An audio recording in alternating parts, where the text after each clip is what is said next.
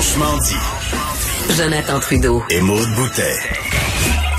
Appelez ou textez au 187 Cube Radio. 1877 827 2346.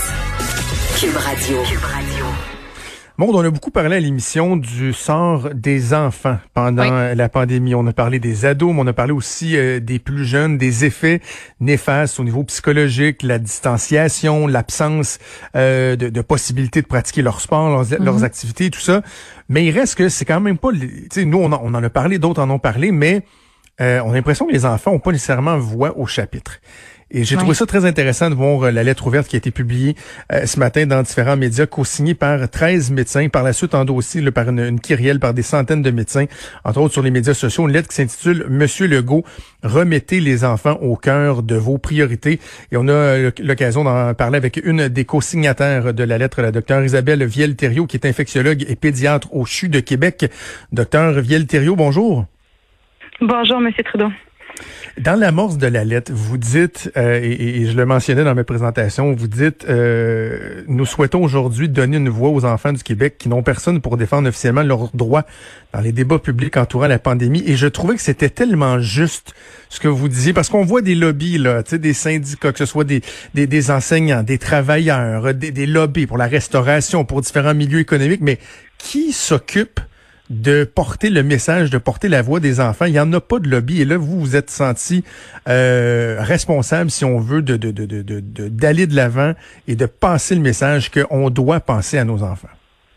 Oui, tout à fait. Puis c'est venu, en fait, ce qui était in- intéressant de cette euh, initiative-là, qui s'est organisée vraiment sur un sur un dizaine, là, en 24 heures, c'est que euh, c'est venu en fait de, des différents milieux. Tu sais, c'est que dans l'équipe, je pense, qui, est- qui est co-signataire est très hétérogène. Puis c'est, je pense, qui fait la valeur de l'équipe, c'est que d'un côté des gens tu sais, de, de santé publique, d'infectiologie, qui, qui, qui amènent un aspect de la chose finalement, puis de l'autre, ben il y a des pédiatres du développement, il y a des pédopsychiatres qui, qui, qui sonnent alarme. euh, euh, puis c'est tous ensemble, en fait, qu'on veut porter ce, ce, ce message-là.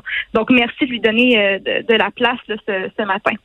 Ben, c'est essentiel, c'est essentiel. Puis je pense qu'on on peut expliquer ensemble, docteur Viel-Thériault, que euh, les- dans votre lettre, euh, le but n'est pas de, de critiquer les gestes initiaux posés par le gouvernement à une époque où on en savait très peu sur euh, ce virus-là. C'est un phénomène nouveau, euh, une nouvelle pandémie mondiale, mais c'est qu'à un moment donné, moi, la, la façon que j'interprète votre message, c'est que lorsque le gouvernement nous a parlé autant comme autant de la fameuse balance des inconvénients, on a l'impression que la balance était peut-être déréglée un moment donné, là, dans le poids des inconvénients de garder confiné versus euh, de, de, de prendre certains risques au niveau de la santé publique.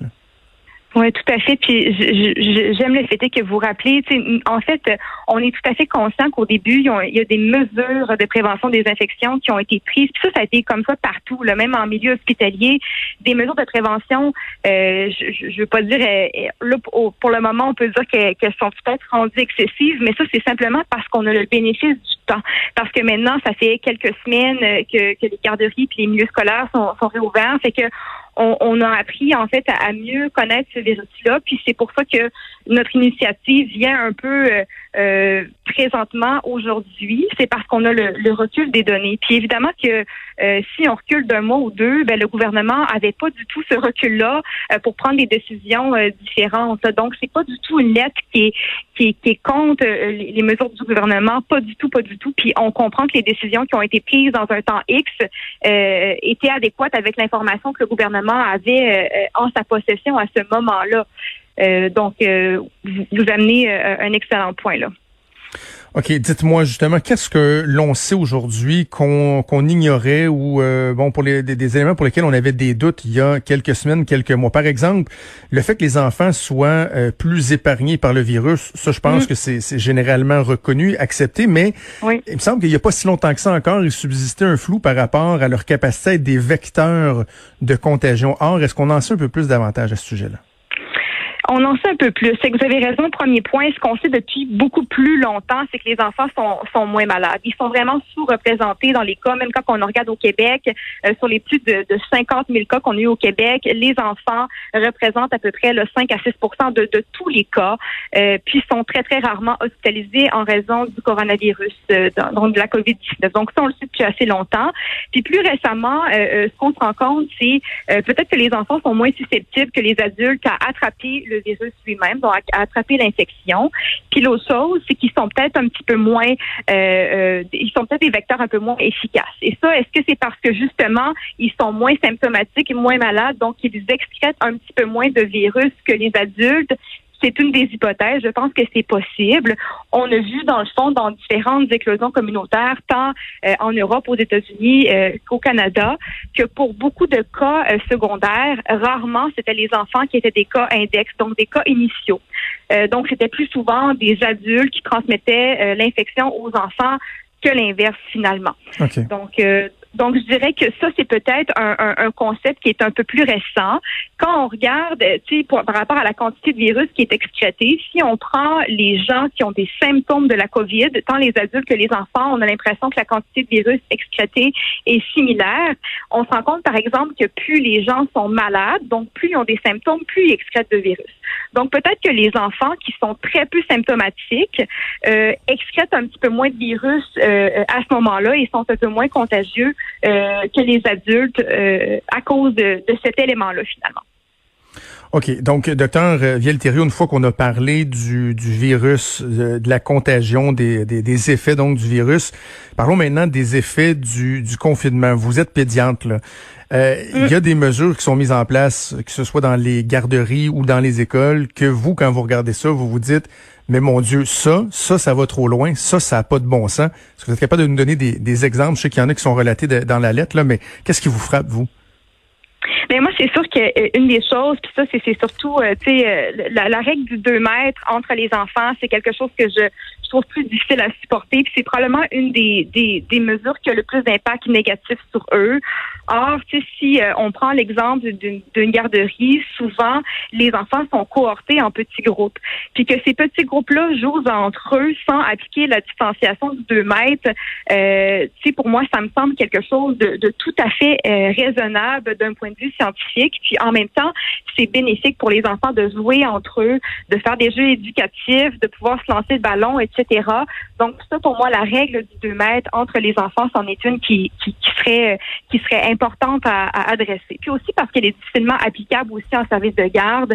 Euh, puis on veut pas non plus, euh, je dirais, inculquer aux enfants un peu euh, la part de, la part de l'autre. Je pense que les enfants doivent pouvoir jouer librement entre eux. Puis ça veut pas dire de prendre aucune mesure de prévention. Le de cohorter les groupes, ça assure justement qu'on n'ait pas de cas secondaires quand il y a une petite éclosion à l'intérieur d'un groupe d'apprendre aux enfants le lavage des mains, c'est super important, euh, qu'il y ait une éducatrice dédiée pour chaque groupe et non des éducatrices volantes qui se promènent dans ces différents groupes. C'est aussi des mesures qu'on peut qu'on pourrait introduire. Puis la surveillance des symptômes, tu sais, qui est vraiment vraiment clé, de, de faire une espèce de, de dépistage des symptômes euh, des enfants et des travailleurs en garderie là euh, à leur arrivée pour moi, sont des mesures de prévention qui sont euh, plus importantes, euh, qui ont nettement moins d'effets délétères sur les enfants, mhm. qui sont beaucoup plus défendables au niveau épidémiologique, je dirais.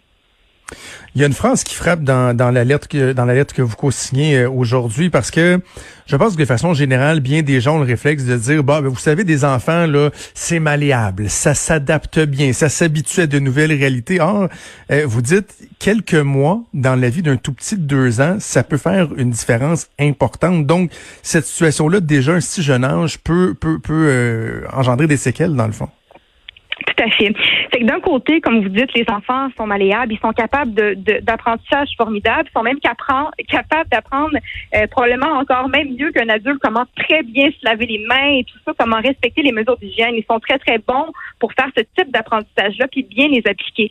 Mais de l'autre côté, ben là on parle des jeunes enfants puis euh, des enfants euh, en développement. Puis oui, c'est certain que le, le développement socio-affectif d'un enfant, le développement langagier passe nécessairement par le contact avec autrui.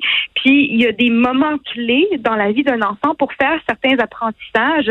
Euh, puis c'est au moment où, où, où, ça se présente qu'il faut euh, qu'il faut être opportuniste puis puis exposer l'enfant pour qu'il développe euh, euh une sphère de développement euh, particulière. Puis si on repousse ceci à des semaines, à des mois, c'est sûr que ça peut avoir un impact. Puis il peut être trop tard. Puis avoir un impact sur le développement d'un enfant en jeune âge, ben c'est sûr qu'on peut on peut peut soumettre l'hypothèse qu'il peut y avoir des, des euh, je dirais des répercussions, des conséquences à plus moyen euh, ou long terme. Donc c'est sûr que ça, ça nous inquiète. Puis, puis c'est pas pour rien en fait que la lettre est aussi co-signée par des pédiatres du développement et des pédopsychiatres. C'est parce que mhm. c'est réellement une inquiétude dans, dans, le dans le domaine médical présentement.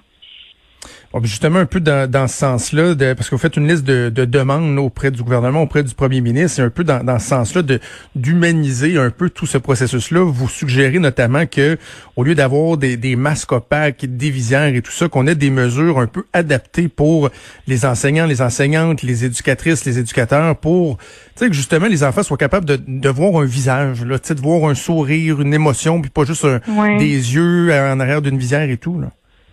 Non, c'est ça. Puis c'est sûr que le port de la visière, je pense qu'il est encore plus discutable. En fait, à mon avis, le port de la visière est devrait vraiment être facultatif là, pour les éducatrices en garderie puis les membres du corps enseignant, que, les gens portent le masque quand ils peuvent pas maintenir la distance de deux mètres entre eux, surtout envers, entre, entre adultes. Ça, je pense que c'est adéquat que, que, ça reste en place. Mais les enfants entre eux, ben, ils devraient jamais avoir la, la, la prémisse que l'enfant va porter un masque. On veut effectivement qu'ils puissent voir euh, les visages de leurs amis, voir les expressions faciales. Puis, effectivement, mes collègues du développement diraient bien que pour un enfant qui apprend le langage, de voir les mots sur les lèvres, c'est quand même c'est quand même très très important là. Euh, donc euh, donc d'où le d'où la, la, la, suggestion de d'alléger un petit peu euh, certaines mesures là, de protection. Puis entre la visière, je pense que c'est très, très, très difficilement euh, applicable pour les éducatrices en garderie. Puis, je veux dire, quand elles vont dehors avec les visières, ça fait en sorte en plus qu'elles doivent se toucher constamment le, visage et les visières pour la repositionner. Je pense que c'est pas soutenable. Puis probablement, encore une fois, comme je disais, potentiellement peu défendable si on applique d'autres mesures encore plus, euh, je dirais, centrales euh, que, que le port des visières, qui donc, à mon avis, a, a, a moins sa place. Là. J'espère que votre message va être entendu par euh, le premier ministre, par la santé publique, parce que euh, je vais vous dire pourquoi je trouve euh, pourquoi il est si important, c'est que contrairement des fois à certains lobbies de pression quoi que ce soit, votre vision de la chose, elle n'est pas unidimensionnelle. Vous avez une vision à 360 degrés, en ce sens que les risques pour la santé publique, vous êtes bien placé pour les comprendre, pour les connaître. Vous êtes des médecins, vous traitez des gens, vous travaillez dans des hôpitaux, donc vous n'êtes pas aveuglé par par ça, mais malgré ça, vous dites ben, dans la balance des inconvénients, euh, il faut être euh, il faut être euh, en mesure là, de, de, de, bien mesurer les impacts négatifs que, que, toute cette situation-là peut avoir sur nos jeunes. Alors espérons que le message sera entendu. Docteur Isabelle Viel-Thériault, vous êtes infectiologue et pédiatre au CHU de Québec. Merci beaucoup d'avoir co-signé la lettre et nous en avons parlé. Bonne journée à vous. Merci, bonne journée. Bye bye. Merci, au revoir.